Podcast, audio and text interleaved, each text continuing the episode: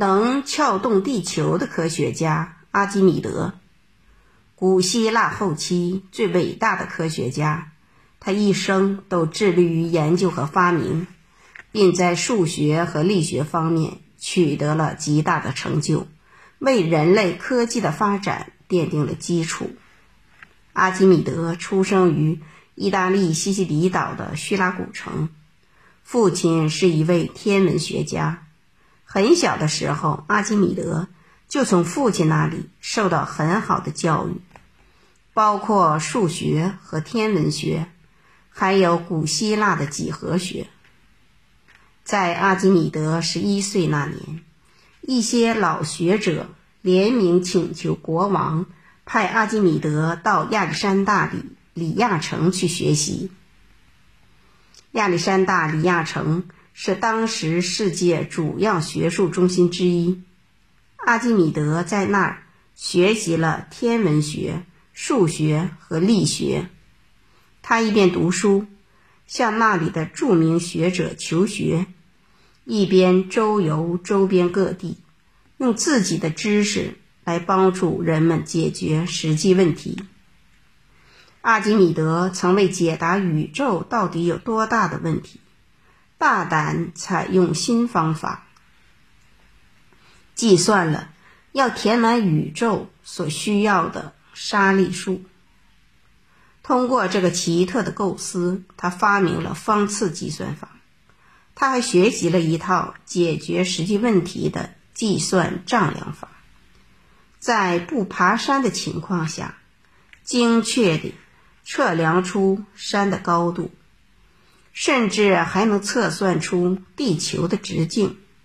他用这种方法为尼罗河两岸的冲积平原丈量土地，赢得了亚历山大里亚人的尊敬。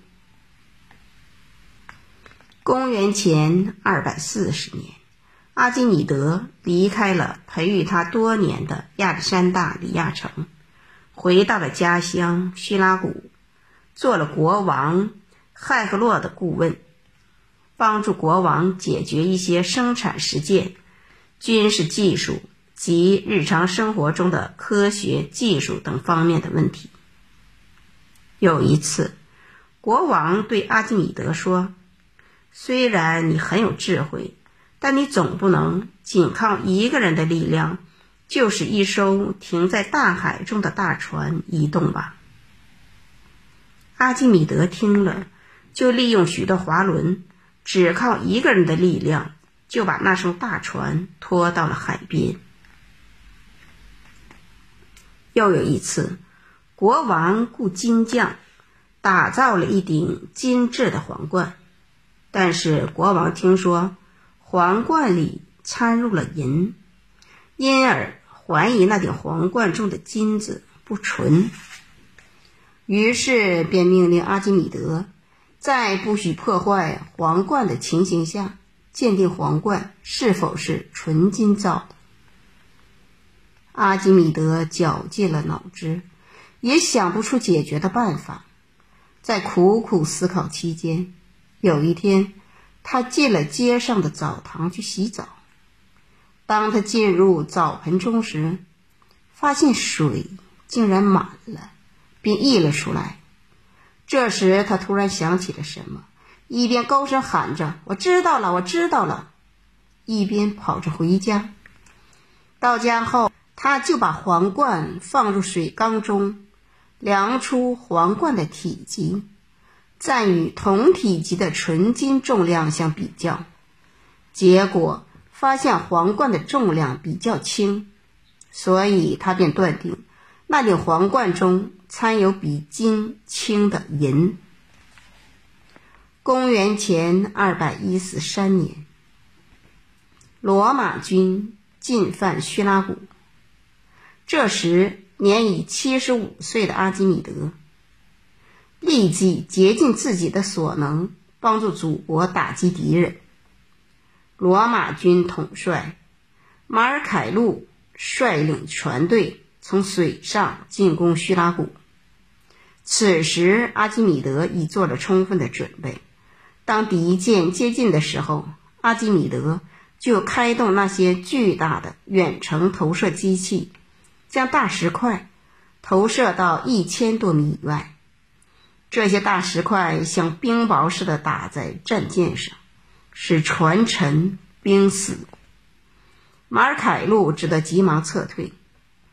马尔凯路又决定夜间进攻，他以为夜间阿基米德看不远，等舰队到了城下，那些远程投射机器就用不上了。可是，当马尔凯路夜间进攻的时候，短射程的机器又开动了，短标枪、石块不断的被掷出，罗马军队又一次遭到沉重打击。有时，罗马人把带有工程机的战舰开到叙拉古城下，守城者就把一种挂着长嘴的机器开动起来，一块块石头从长嘴里倾落下来，把战舰砸得稀烂。有时还从城上放下一种铁钩，他们勾住船头，将船拉起来。使船向一边翻倒，马尔凯路的各种攻击都被阿基米德的发明一一击退了。无奈之下，马尔凯路只得采用围城的办法。罗马军队一直围困了八个月，最后趁叙拉古人欢度节日、疏于防范之际，攻陷了叙拉古。阿基米德不幸被攻城的士兵杀害了。